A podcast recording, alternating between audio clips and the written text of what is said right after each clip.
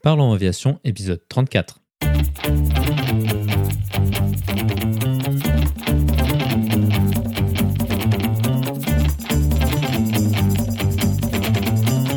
Parlons aviation, le podcast où on parle de tout ce qui vole.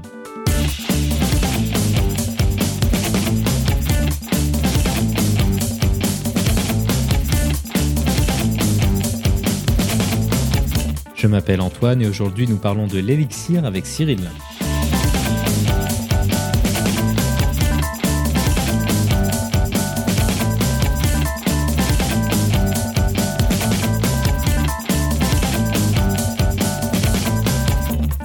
Et c'est tout pour cette semaine car cette discussion prendra tout le temps que nous avons à notre disposition.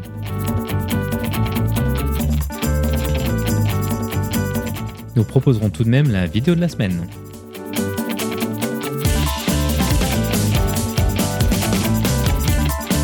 Bienvenue à bord, j'espère que vous êtes confortablement installés. Parlons Aviation épisode 34 et prêt au départ.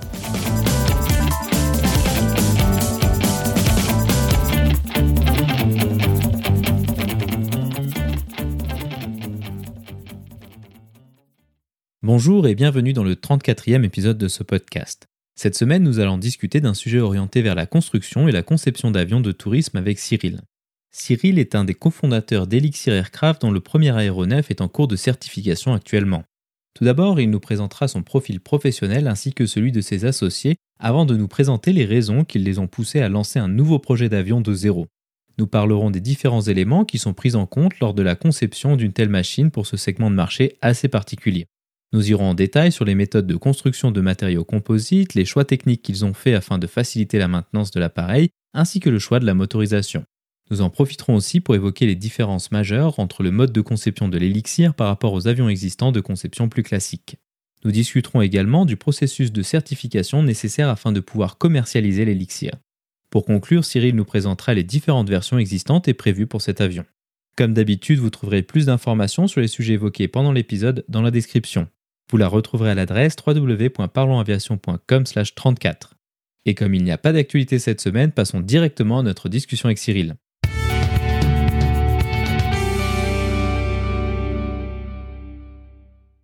Bonjour Cyril, bienvenue sur Parlons Aviation. Peux-tu nous présenter ton parcours aéronautique?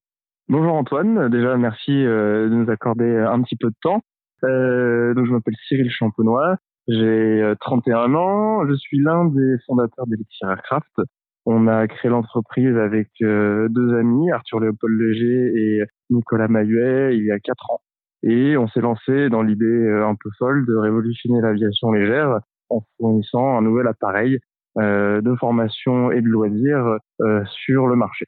On est tous ingénieurs euh, aéronautiques dans l'équipe. On a des parcours un peu différents et qui permettent d'être complémentaires. Nicolas est 100% technique et permet de faire tout ce qui est conception. C'est lui le chef du bureau d'études. Et Arthur, de son côté, lui, est plutôt polyvalent. Il a géré pas mal de projets, notamment au niveau bateau de course. Il était skipper de haut niveau pendant une longue période. Il a fabriqué ses bateaux. Et il a eu également la chance d'être pilote, euh, de livrer des machines, de construire des machines en carbone. Et ça lui donne en fait une double casquette qui lui permet de bien comprendre les deux modèles, les deux milieux, et de pouvoir faire des transferts, de, notamment de technologie, depuis la voile vers euh, l'aviation. Et moi, de mon côté, je suis plutôt euh, orienté marketing, communication, un peu plus business. J'ai travaillé chez Dassault pendant six ans euh, avant de rejoindre l'équipe Elixir on imagine quand on se lance dans un projet de conception d'un avion, il faut un certain nombre de, prérequis euh, techniques. Où est-ce que toi et ton équipe vous avez trouvé ces prérequis techniques dans, votre, dans vos expériences professionnelles ou est-ce que vous étiez par exemple d'anciens constructeurs amateurs, ce genre de choses?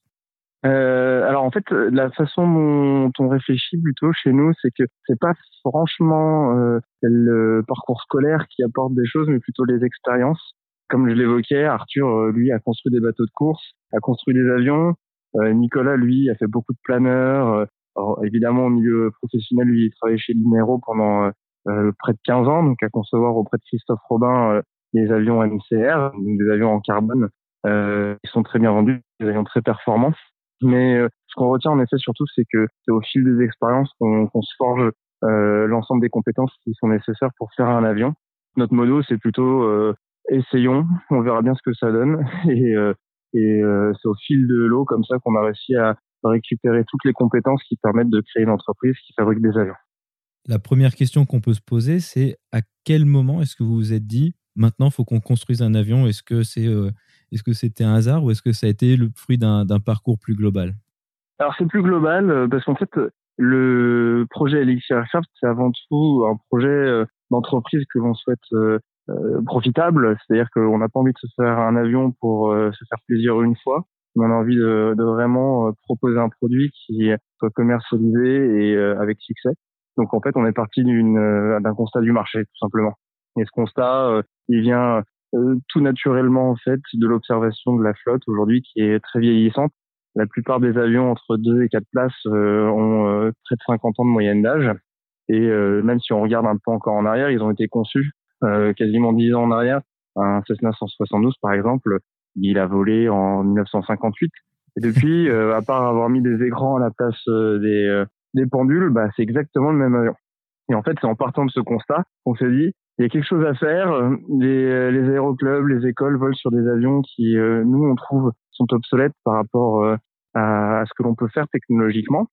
Et on, on, avait connaissance du fait de notre expérience euh, dans le bateau de course et dans les avions composites, de solutions qui permettent euh, bah, de fournir des avions euh, plus modernes qui vont être beaucoup plus sûrs, surtout beaucoup moins chers à exploiter et plus polyvalents. Donc en fait, toute l'idée est partie de là. comment faire pour fournir ce, cet avion merveilleux qui pourrait rendre service à tous ces clubs, ces particuliers ou ces écoles? Donc effectivement, c'est vrai qu'on voit beaucoup d'avions dont la conception date maintenant d'il y a quand même euh, une bonne cinquantaine d'années au moins. Tu disais pour le 512, ça fait même plus. Quel était le cahier des charges initial de l'avion que vous vouliez construire? Alors en fait, ouais, les, euh, les trois choses qui ont guidé euh, le cahier des charges, c'est vraiment la sécurité, les économies et la polyvalence. Parce qu'aujourd'hui, le niveau de sécurité sont euh, très élevé sur ce genre d'appareil, mais à un coût extrêmement important. Il faut savoir que lorsqu'on a un, un Cessna 172, pour pas le citer, on est face à une machine qui est constituée de milliers et de milliers de pièces. Et donc, euh, nous, notre souhait, c'était de se dire comment est-ce qu'on conserve ce niveau de sécurité inégalé, mais tout en réduisant les coûts. La réflexion, elle est relativement simple. C'est la complexité des machines qui fait que euh, tout est finalement compliqué en termes de maintenance et même en termes de, sécurité. Euh, plus tu as de pièces, plus tu as d'assemblage, plus tu as euh, de temps à passer sur ces ensembles pour vérifier que tout va bien, qu'il n'y ait pas de corrosion, qu'il n'y ait pas de jeu entre les pièces, et plus tu augmentes la probabilité que quelque chose se passe mal, que quelque chose casse. Et donc, euh, nous, la conclusion que l'on a tirée, c'est tout simplement, pour diminuer les coûts, parce que c'est là que les mécanos passent du temps, bah, diminuons tout simplement le nombre de pièces. Ça fait baisser la, la complexité et euh, on diminue naturellement le coût d'exploitation. Donc ça, c'est un, c'est un constat hyper simple et on a, on avait les solutions techniques en poche pour pouvoir réaliser ces, cet appareil avec notamment les possibilités de fabriquer des pièces en carbone euh, one shot, c'est-à-dire des pièces monoblocs. Donc euh, l'énorme exemple, c'est que par exemple une aile qui depuis euh, les Wright a toujours été constituée d'un longeron de nervures et d'une peau qui est collée sur euh, sur ces nervures, et eh bien en fait on a tout supprimé. On a une aile qui n'a pas de longeron, pas de collage, pas de vissage, pas de riftage, tout ce que tu veux. C'est euh, d'un saumon à l'autre saumon le seul et même bout de carbone et donc en maintenance t'as rien à vérifier. Et donc on a appliqué ce principe sur tout l'avion et on se retrouve avec un appareil qui est constitué euh, d'un petit peu moins de 1000 pièces. Euh, là où tu en as des dizaines de milliers sur n'importe quel PA28 ou C972. Wow, alors ça, ça est vraiment impressionnant. C'est vrai qu'on connaît assez bien cette conception classique telle que tu l'as décrit si on doit s'imaginer à quoi ça ressemble une aile comme tu l'as décrit en one shot, parce qu'on imagine que le longeron c'est fait pour la rigidité et puis la résistance en torsion et ce genre de choses. Comment est-ce que vous, vous avez réussi à répondre à ce genre de défi? Alors en fait, c'est relativement simple. C'est pas une euh, une révolution en soi. Euh, on a fait ce qu'on appelle un caisson. Le caisson, euh, c'est une boîte en fait qui va servir de longeron. Et par exemple, le DR400 équipé d'une aile avec caisson, c'est son longeron. Donc c'est une boîte en contreplaqué dans son cas et euh, sur lequel, dans le cas du DR cassant, on vient rapporter coller des nervures et ensuite une peau en tissu, en poil exactement. Et donc nous, dans notre cas, on a fait directement le caisson à la forme de l'aile. On s'est dit, bah, à quoi ça sert de s'embêter à rapporter coller des éléments, à les rifter ou, ou, ou que sais-je. Donc on s'est dit, bah, fabriquons-le d'une seule pièce Et donc, on se retrouve avec une grosse boîte à la forme d'une aile. On se retrouve avec une grosse boîte qui est le fuselage, des plus petites boîtes que sont les ailerons, les volets, la profondeur. Et finalement, avec ces huit ensemble, tu fais quasiment tout l'avion. Waouh, ça c'est impressionnant. Si on réfléchit à la construction composite de manière générale, en général, on utilise des moules dans lesquels on va mettre de la, de la fibre, alors de carbone ou de verre ou des fibres spéciales.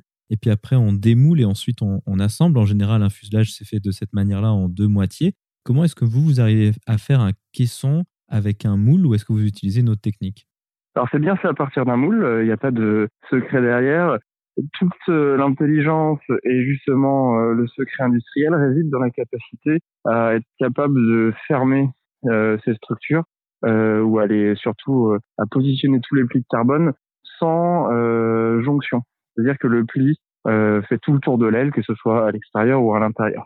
Et donc ça, ce sont des technos qui viennent du bateau de course, qui a été, qui ont été introduites il y a bien 10-15 ans, lorsqu'il a fallu de nouveau gagner des courses au large dans des conditions extrêmes, des vents des globes où des bateaux sont sollicités pendant trois mois avec des pics de charge extrêmes et on s'est aperçu que, comme tu le disais, les assemblages classiques de deux mini-coques ensemble, bah évidemment la partie de faiblesse c'est un petit peu au milieu euh, lorsque c'est rabouté. L'idée c'était de se dire bah voilà comment est-ce que eux sur leur bateau pour faire les foils, pour faire les safrans, ils allaient pouvoir faire des pièces monoblocs euh, de carbone sans toutes ces petites faiblesses, ces petites jonctions. Et ben nous euh, on a tout simplement été regarder sur la voile comment ça se faisait et on a appliqué le principe sur un appareil. Donc tout le secret c'est d'être capable de de positionner tout ça, de fermer ces deux, ces fameux deux moules et de pouvoir euh, cuire dans une autoclave. Euh, c'est la grosse innovation. On fait plus en fait ce qu'on appelle du black metal. On ne copie plus des pièces métalliques que l'on fait en composite, qui avait le gros intérêt d'être léger, mais toujours aussi complexe, hein, parce que avant il fallait autant de moules que de nervures, autant de moules que de longerons, autant de moules que de, pièces de peau. Il fallait tout le temps rapporter coller. Nous maintenant, c'est faire une seule opération d'un seul coup. Et, euh, c'est évidemment plus sûr parce que tu as beaucoup moins de risques de rupture euh, vu qu'il n'y a pas d'assemblage. Ok, très bien. Ça, c'est vraiment trop fort. Moi, je trouve, je trouve ça vraiment euh, impressionnant comme technique. Un autre problème avec la conception de nouvelles choses, c'est souvent en tout cas ce que disent les constructeurs, c'est que non seulement il faut réussir à le construire, c'est une première étape, mais en plus il faut le certifier.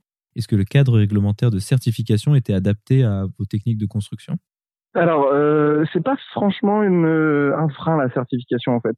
Les, euh, les gens souvent en font toute une histoire et c'est souvent le cas dans l'aviation légère parce qu'ils partent d'un avion qui est déjà existant. Euh, bien souvent, c'est des ULM et qu'ils essayent ensuite de faire rentrer, euh, bien souvent au chausse-pied, dans un règlement de certification. Ils disent que ça coûte cher, etc.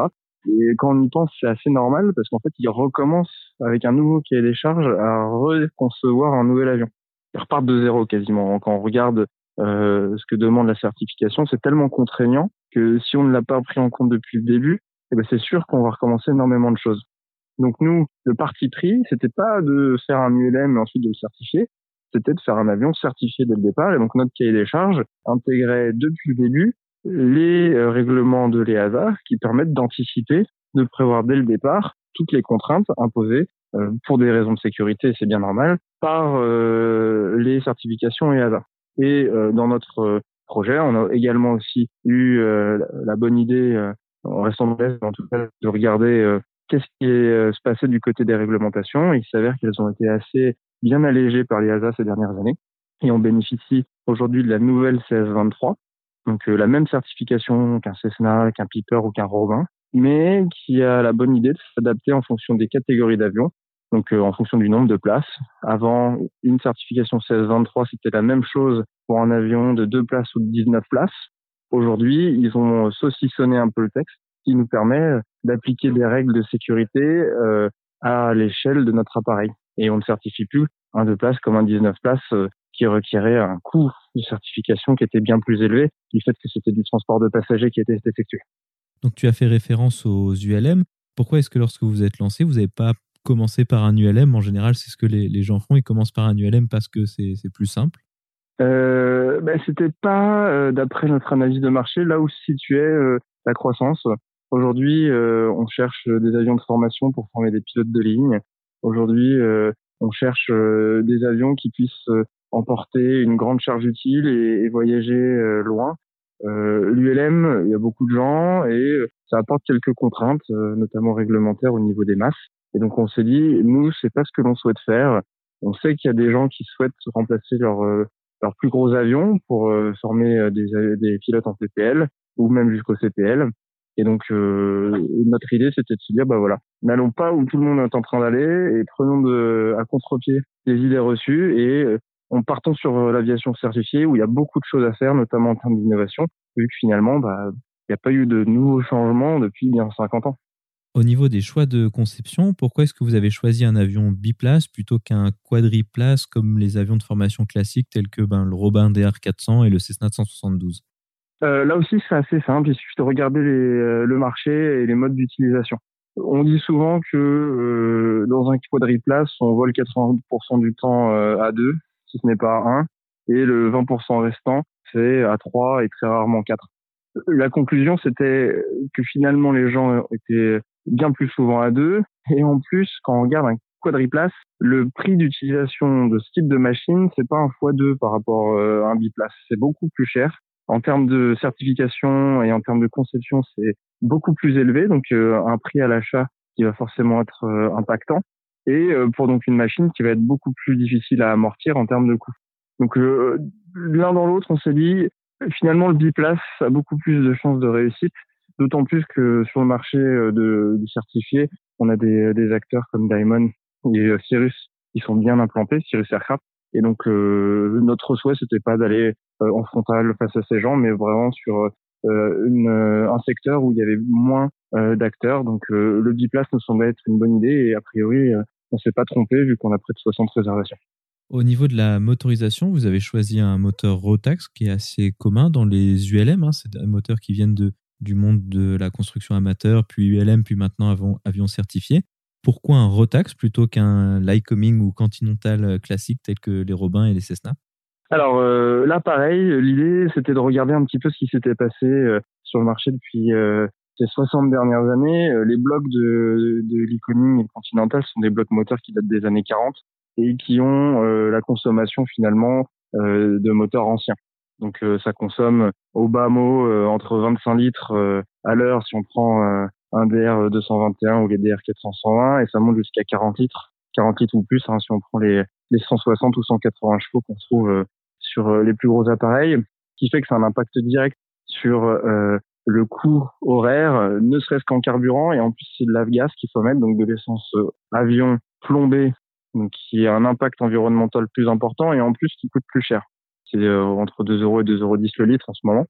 Si on regarde chez les constructeurs de moteurs, aujourd'hui, celui qui fait les, moteurs d'avion certifiés les plus fiables et euh, c'est prouvé depuis de nombreuses années. Maintenant, c'est Rotax.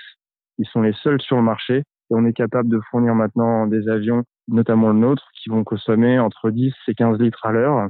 Euh, 15 litres à l'heure quand tu voles à 130 nœuds. Aujourd'hui, euh, un Cessna 172 quand même pas ses vitesses en croisière pour une consommation que je citerai même pas. Et donc, euh, ça nous permet d'avoir au final un avion qui euh, va coûter trois fois rien à l'heure de vol si tu mets euh, entre 20 et 30 euros d'essence, et ensuite, euh, on va peut-être en reparler, mais sur la maintenance, pareil, tu vas mettre une vingtaine d'euros en maintenance, là où il faut une cinquantaine d'euros sur les autres types de machines. Donc tu vois qu'on va se retrouver sur un impact à 50 euros de l'heure, entre 40 et 50 euros de l'heure sur, sur un avion comme l'Elixir.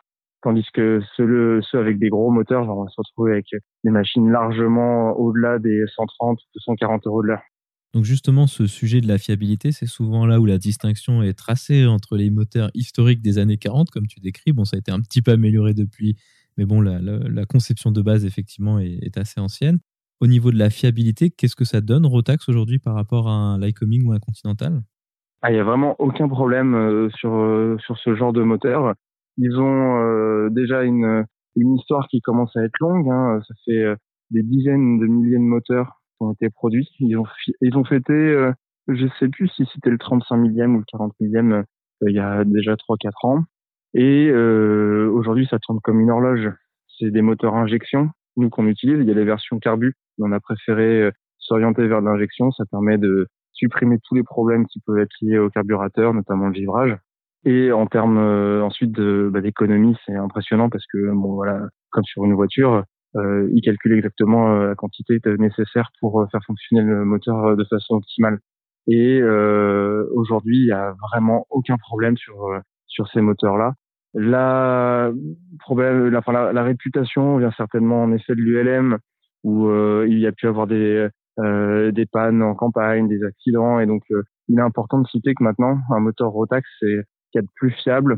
Et j'entendais il y a pas longtemps d'ailleurs à la conférence de la MPI euh, le mécano euh, du centre de maintenance euh, des Tempes qui disait qu'il avait moins de problèmes à entretenir les Rotax qu'à entretenir les, vieux Conti ou Lico qui souffrent de nombreux autres problèmes de par leur âge notamment et qui lui posent des soucis bien plus gros que ce qu'ils découvrent sur des machines modernes. L'autre alternative qui est souvent citée en face du Rotax quand on parle de motorisation moderne, c'est tout ce qui est les moteurs qui tournent au Jet A1. On peut notamment citer Thielert, qui équipe notamment les Robin EcoFlyer ou, ou les Ostro Engine qui équipent la gamme récente de Diamond.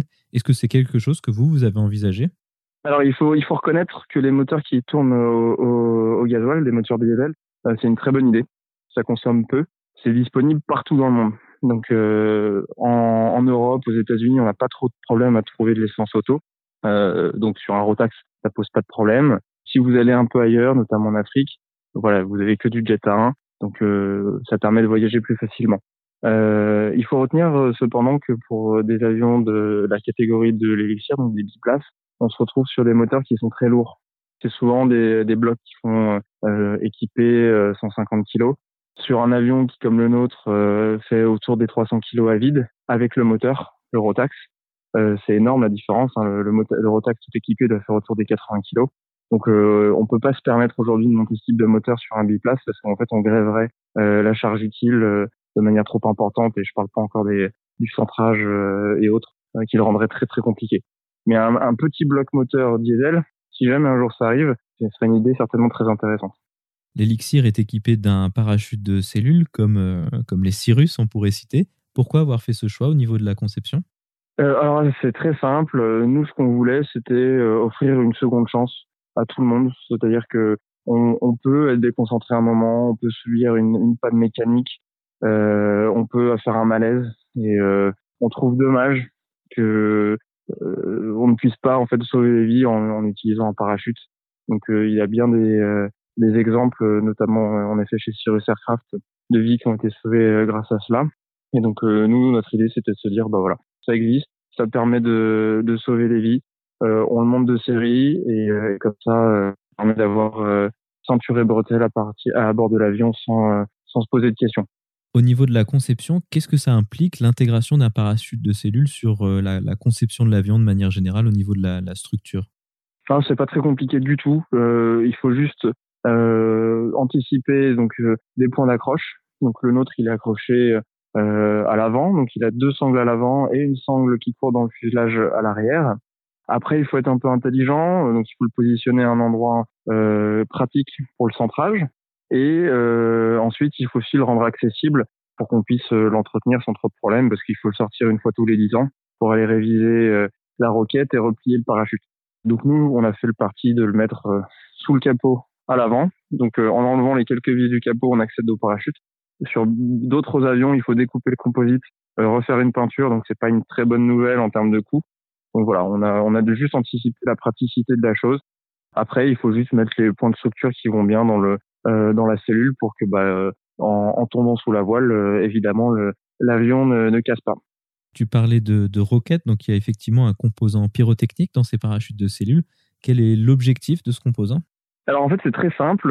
La roquette va extraire le parachute de son sac et permettre le déploiement de la voile. Donc elle est située donc sous le capot on conçoit le capot pour euh, être euh, à un endroit fait pour que la roquette traverse aisément le composite. Et euh, une fois extrait, bah voilà, le, parachute s'ouvre instantanément avec la vitesse résiduelle de, de l'appareil. Ça va très vite à tel point qu'il y a des exemples de parachutes qui ont été ouverts à très très basse altitude lors de panne moteur au décollage euh, et qui ont sauvé la vie de, des passagers. L'atterrissage est un peu dur parce que voilà, il y a eu le temps de ralentir beaucoup, mais juste le, le fait de gonfler, de faire un gros bouffe et ensuite de, de tomber, bah, ça fait chuter énormément euh, le niveau d'énergie résiduelle. Donc euh, euh c'est euh, une super idée ce, ce parachute. Ils sont forts les Américains pour ça. Effectivement. En termes d'essai en vol, qu'est-ce que ça implique? Est-ce que vous avez été obligé de faire un essai d'ouverture de, de, parachute en vol? Alors non, il n'y a pas besoin, euh, parce que dans notre cas, le parachute n'est pas un système primaire de sécurité. Il est là, comme je le disais, pour la seconde chance. Donc, euh, à l'inverse, par exemple, de Cyrus, euh, on n'a pas besoin, pour sa sécurité, de partir en vol. Donc, par conséquent, on n'a pas besoin de l'ouvrir lors des essais en vol pour prouver qu'il fonctionne ça, si euh, on n'avait pas de parachute, nous, on fait, euh, on applique les procédures classiques en aviation légère, c'est-à-dire qu'on se pose euh, dans un champ là où on peut, et le parachute n'est là que si, en effet, c'est mal pavé en dessous, il y a de la forêt, de la montagne, que sais-je, de l'eau, et on a, qu'on n'a vraiment pas le choix. Donc nous, dans notre cas, c'est vraiment le plan B s'il n'y a plus aucune autre option. Ok, très bien. Donc ça m'amène assez euh, bien à ma question suivante. En termes de certification, est-ce que ça simplifie des choses ou est-ce que c'est juste, comme tu disais, une fonctionnalité de sécurité en plus? C'est euh, une fonctionnalité de sécurité en plus et ça, ça peut apporter des points aussi pour, pour rassurer euh, les ASA, mais on peut tout à fait faire ça. Donc c'est vu comme, comme un appareil qui peut, qui peut sauver des vies, mais ce que les ASA euh, va avant tout regarder, c'est que l'avion soit sûr dans tous les recoins de son domaine de vol sans euh, le parachute. C'est-à-dire qu'à basse vitesse, il se comporte de manière saine, euh, que l'on n'ait pas euh, un appareil qui va faire des, des déclenchés, des passages sur le dos intempestifs à basse vitesse. Et bien évidemment, quand on est à basse vitesse, c'est souvent en dernier virage. Donc, ce qui regarde avant tout, c'est surtout ça. Le parachute, c'est la cerise sur le gâteau. Nous, on a fait un avion qu'on puisse mettre d'entre toutes les mains et donc, on a un appareil qui va surtout pardonner euh, toutes les petites erreurs que peuvent connaître euh, les pilotes. Et euh, le but, c'était de faire une machine qui soit saine dans tous les dans toutes les configurations et pas une Ferrari qui puisse avoir des des comportements un peu touchy et qui puisse être seulement mis entre les mains de pilotes expérimentés. Une autre fonctionnalité assez intéressante de l'Elixir que j'ai remarqué en lisant vos brochures, c'est ce que vous appelez les réservoirs d'essence anti-explosion. En quoi est-ce que ça consiste? Alors ça, pareil, ça fait longtemps que ça existe, mais on le voit rarement euh, en aviation certifiée, si ce n'est jamais. Euh, c'est assez simple, ça vient de la Formule 1 et euh, plus globalement de la course automobile ou moto. On met une sorte de grosse éponge dans le réservoir qui a deux propriétés. La première, c'est que ça empêche les ballottements, donc les transferts de carburant gauche-droite peuvent être dangereux en vol si on met pas la bille au centre en permanence et euh, aussi en cas de crash, un impact, ça évite que euh, le carburant en cas euh, de déchirure soit répandu tout autour de l'avion et s'enflamme à la moindre étincelle. Parce que la mousse va en fait retenir toute l'essence dans ses cellules et va le conserver dans un endroit où il y a peu de chances d'avoir une exposition au feu. Et donc ça, on a décidé de le mettre dès le départ dans l'avion parce que ça permet pareil, d'apporter un autre secteur de, de, sécurité en plus pour, euh, pour les clients. On trouve dommage que ça soit pas fait euh, de base. C'est pour ça qu'on n'a pas vu euh, depuis des années une, Ferrari, une, Ferrari, une Formule 1 euh, brûlée, par exemple. Donc on s'est dit, bah go, on a l'opportunité de le faire dès le départ, faisons-le. Et je pense que c'est une très très bonne idée. L'avenir le prouvera. Effectivement, ça a l'air d'être une excellente idée. Maintenant, si on s'imagine de manière peut-être probablement très simpliste une, une mousse, donc quelque chose comme une éponge, on, imagine que l'écoulement de l'essence, c'est pas quelque chose qui, qui est aussi trivial qu'un réservoir ouvert. Comment est-ce que vous gérez cet aspect-là? Alors c'est vrai que sur un podcast, c'est un podcast, pardon, c'est un peu difficile à, à décrire, à imaginer. Il faut euh, se représenter en fait une sorte euh, d'éponge euh, à la manière d'un filtre aquarium. C'est-à-dire que les alvéoles sont très grosses. Elles sont beaucoup plus grosses qu'une éponge que l'on que l'on peut connaître, à tel point qu'on n'a pas besoin de presser euh, la mousse pour que le liquide s'écoule. Il n'y a qu'en fait euh, à haute vitesse euh, que le carburant va être retenu dans les alvéoles. Si on plonge cette fameuse mousse dans une bassine et qu'on la ressort, elle ne retient absolument pas le liquide. C'est que si vous le retenez, enfin que vous la sortez à très grande vitesse, que toutes les alvéoles vont conserver le liquide et instantanément, dès que ça s'arrête, elle va se vider. Et donc c'est cette propriété qui permet euh, d'apporter euh, cette caractéristique anti-explosion parce qu'en fait l'essence va rester dans ses alvéoles et va pas former cette bulle de euh, d'essence ou, ou asperger un petit peu partout autour de l'avion. Au niveau des essais en vol, à quoi ça ressemble les essais en vol pour un avion certifié tel que l'Elixir? Alors c'est pas très compliqué. Euh, le but du jeu, c'est d'aller montrer que l'avion, dans toutes les configurations, est sûr. Donc euh, ce que l'on fait, c'est que dès le départ, avec euh, notre pilote d'essai, notre ingénieur d'essai, le pilote de l'EASA, on se met d'accord sur un programme. Donc on dit, bah voilà, on va laisser les bases vitesses, les bases vitesses avec les volets sortis au premier cran, les bases vitesses au deuxième cran, on va les tester les dérapages, toutes les configurations possibles et imaginables dans, lequel, dans lesquelles les propriétaires pourraient amener la machine. Et le but, c'est de s'assurer qu'il ne va pas y avoir un, comportement euh, douteux qui pourrait euh, méprendre euh, le pilote et l'emmener dans une phase très compliquée, voire irrécupérable de l'appareil. Et donc le but, bah voilà, c'est d'aller surtout voir à basse vitesse, il va pas passer sur le dos alors que vous êtes à 50 mètres d'altitude. Une fois qu'on a mis en place ce programme, il y a en fait plusieurs rythmes. On va faire ce qu'on appelle des vols de développement, où on va faire les vols qui sont demandés par les certifications pour s'assurer qu'on les passe bien, mais sans mettre euh, les ASA euh, dans la boucle. On, est juste là pour vérifier que notre avion euh, est sain et vole très bien. On fait des petits réglages au fur et à mesure que les vols s'enchaînent. Et une fois qu'on est sûr que l'avion va passer ces examens, on passe en ce qu'on appelle phase de vol de certification on réalise exactement les mêmes vols, mais pour le coup, là, on met des tampons officiellement en engageant notre responsabilité en disant, bah voilà, nous, ça se passe comme ça, comme ça, comme ça, comme ça. Et euh, ça se passe bien. Nous, ça s'est passé très bien. Et à la fin, en fait, l'EASA vient relire, vient essayer l'avion de manière indépendante pour vérifier qu'on ait bien dit la vérité.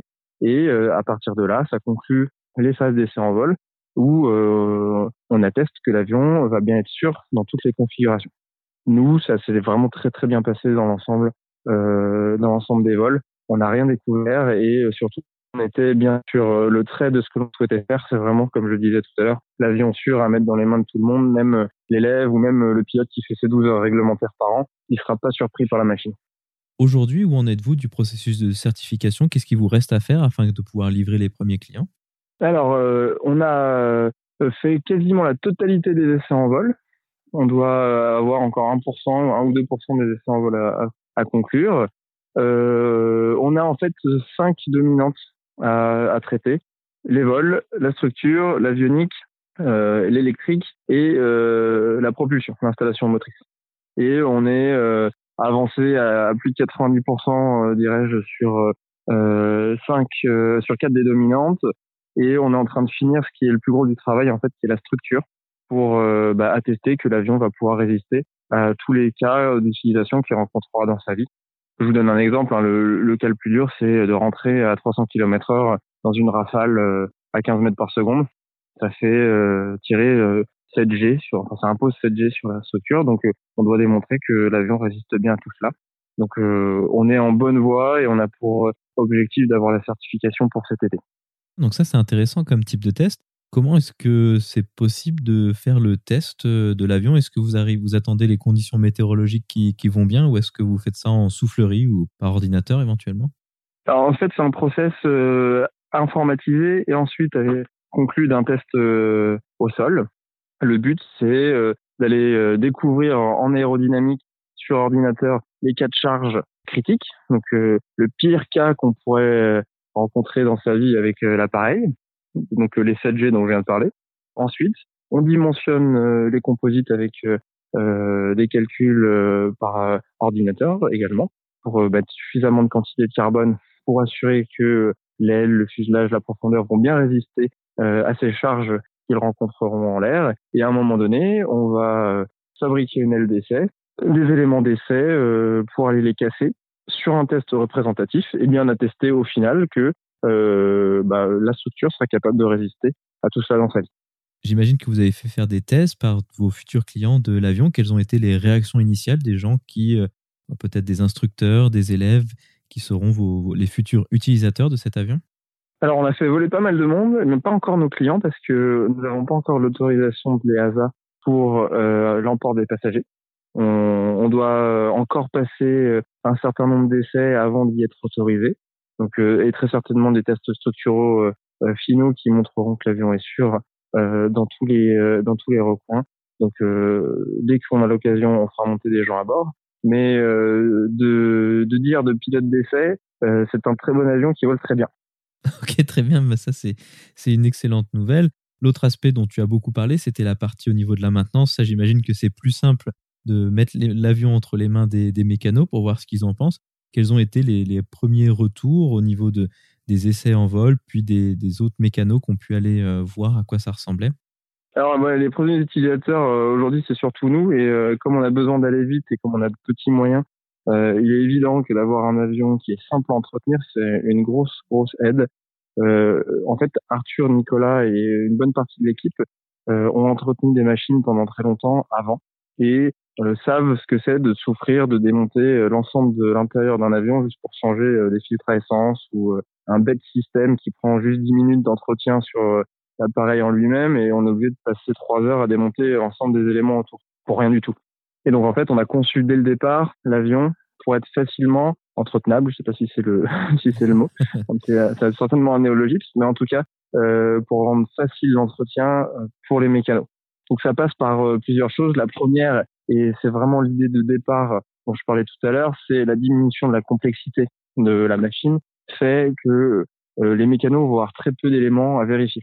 C'est-à-dire qu'il n'y a pas la corrosion à vérifier derrière les rivets, il n'y a pas à vérifier le jeu entre divers assemblages, parce que tout est monobloc, et donc c'est une seule et même pièce qui euh, ne bougera pas dans le temps. Ça, c'est extrêmement important parce que ça va diminuer drastiquement euh, le temps passé sur les senteurs et sur les millers, les, les grosses révisions de l'appareil.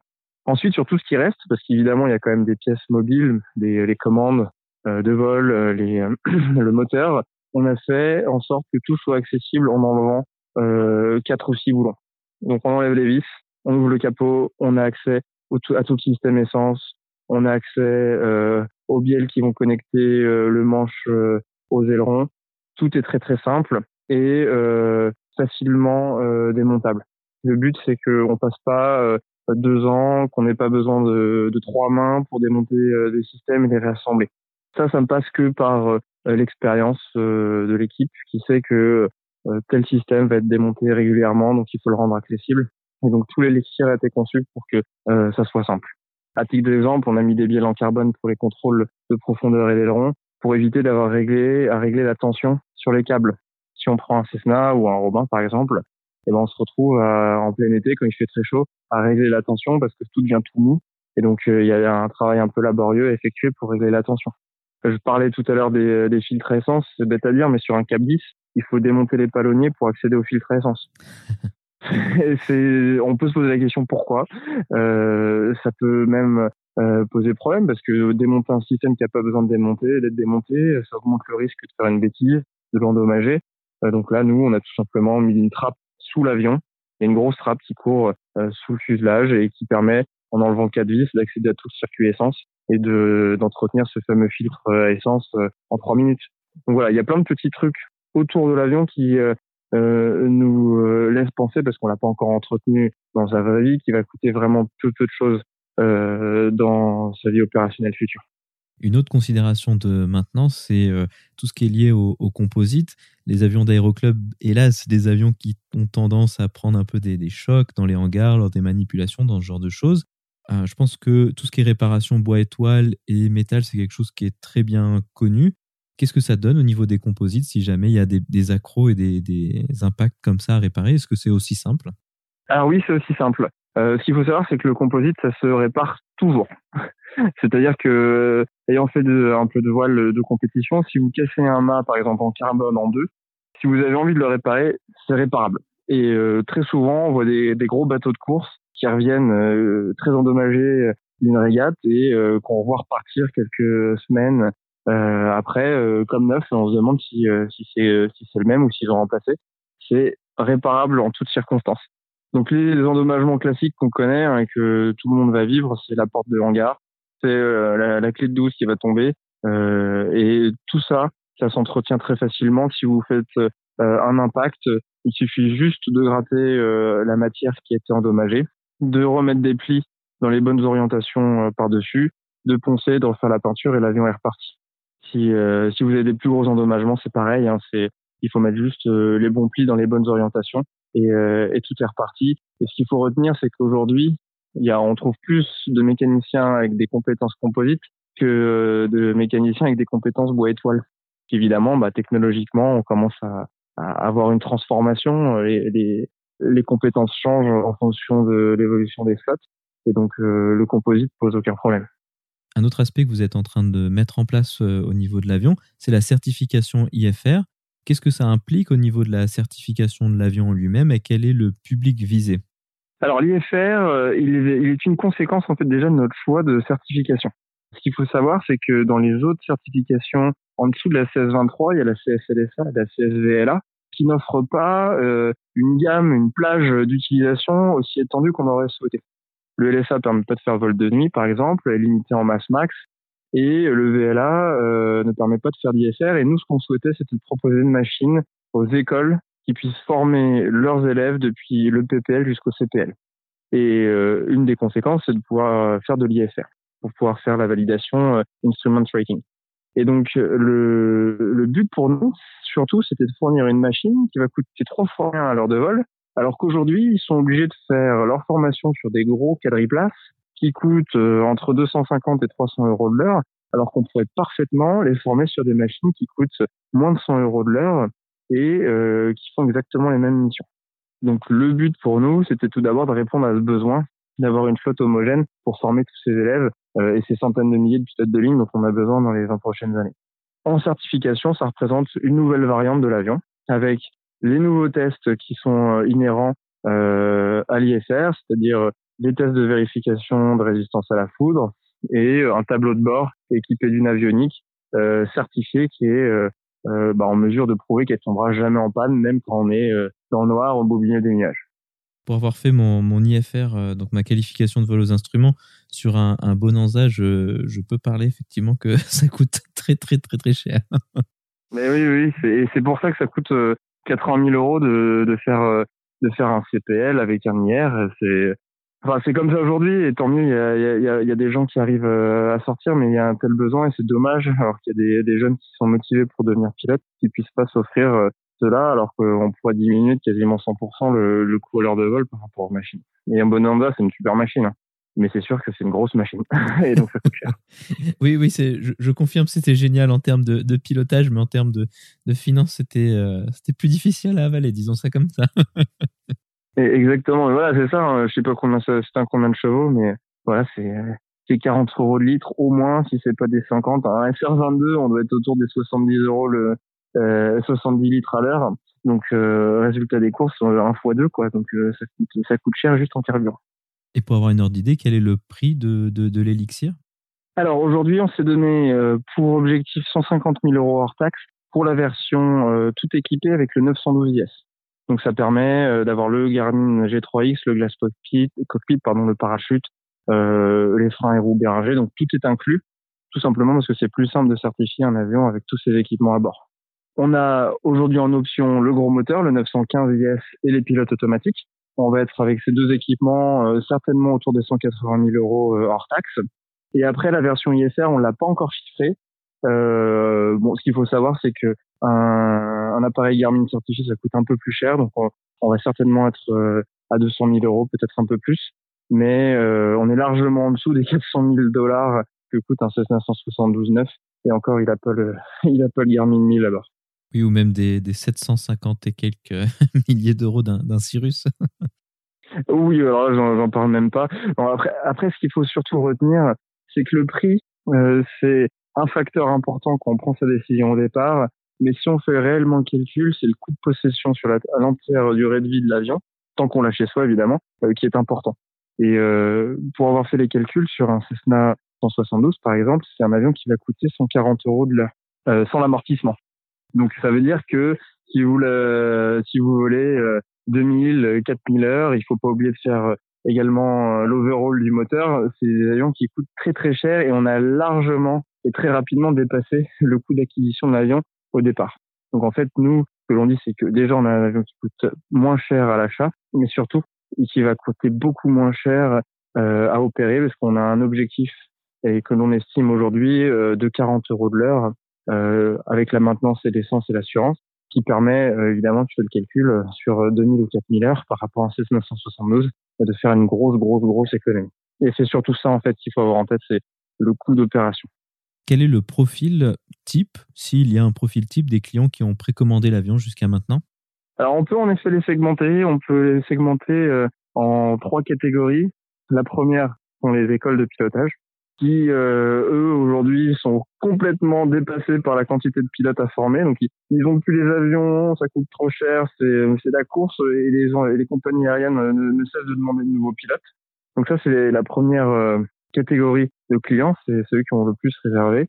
Ensuite, il y a les aéroclubs, dont le modèle qui est très français, à vrai dire, euh, qui sont très dynamiques aussi et c'est une très bonne euh, nouvelle parce que ça veut dire que bah, c'est un milieu qui, qui se transforme, qui va permettre de former de nouveaux jeunes, d'attirer les jeunes avec des machines plus euh, plus performantes, plus modernes. Et donc, euh, ça veut dire que le dynamisme euh, de ce secteur est garanti. Et ensuite, c'est les privés qui représentent quand même, j'ai pas le chiffre exact en tête, mais je sais bien entre entre 15 et 20 personnes sur l'élixir et qui sont eux des gens qui ont un souhait de voyage ou de promenade en local et en fait l'élixir va leur permettre de faire toutes ces missions en une si euh, quelqu'un a envie de faire Paris-la-Corse avec euh, l'élixir, il le peut. Mais s'il a envie de faire un voyage en local, il le peut. Il n'est pas bloqué, en fait, euh, comme c'est le cas avec de nombreuses machines, à ne faire que des vols locaux parce qu'il peut pas mettre suffisamment de carburant, les bagages et de pilotes pour pouvoir voyager. Et donc là, avec notamment la version IFR à 140 chevaux turbo, avec les pilotes auto, on va avoir 1800 nautiques d'autonomie, donc on traverse l'Europe avec sans problème. Ainsi se conclut donc cette interview. Cyril, merci beaucoup d'avoir accepté de venir nous parler de l'élixir. Bah, avec grand plaisir. C'était euh, une chance euh, de pouvoir partager avec toi notre aventure et surtout euh, de communiquer un petit peu sur ce qu'est l'avion de quatrième génération et j'espère surtout sur le futur succès de l'élixir.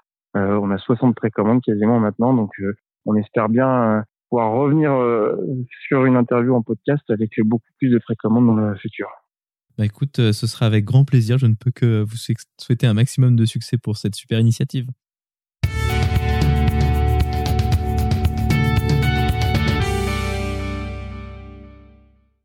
La vidéo de la semaine est une vidéo proposée par la chaîne YouTube d'Elixir Aircraft. On y voit des images en vol et au sol de l'Elixir dont nous venons de discuter longuement avec Cyril. Cette vidéo permet de se faire une idée de l'apparence générale de cet avion ainsi que de ses dimensions. Un aperçu de l'instrumentation y est également proposé. Vous trouverez le lien vers la vidéo dans la description ou en allant sur le lien www.parlonsaviation.com slash vidéo 34 sans accent sur le E de vidéo.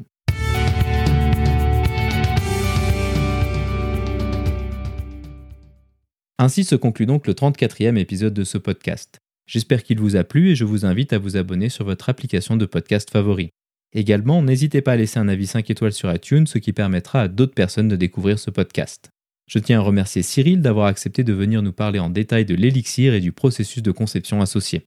La description de cet épisode est disponible sur notre site web www.parlonsaviation.com/34. Si vous avez des questions, des remarques ou des suggestions, n'hésitez pas à nous contacter sur contact@parlonsaviation.com. Si vous voulez recevoir des notifications lors de la sortie des nouveaux épisodes, vous pouvez vous inscrire à la newsletter dans la barre latérale droite de notre site www.parlonsaviation.com. Vous pouvez également nous suivre sur Twitter, sur @parlonsaviation et sur Facebook. En vous souhaitant des vols nombreux, je vous remercie d'avoir écouté ce 34e épisode de Parlons Aviation.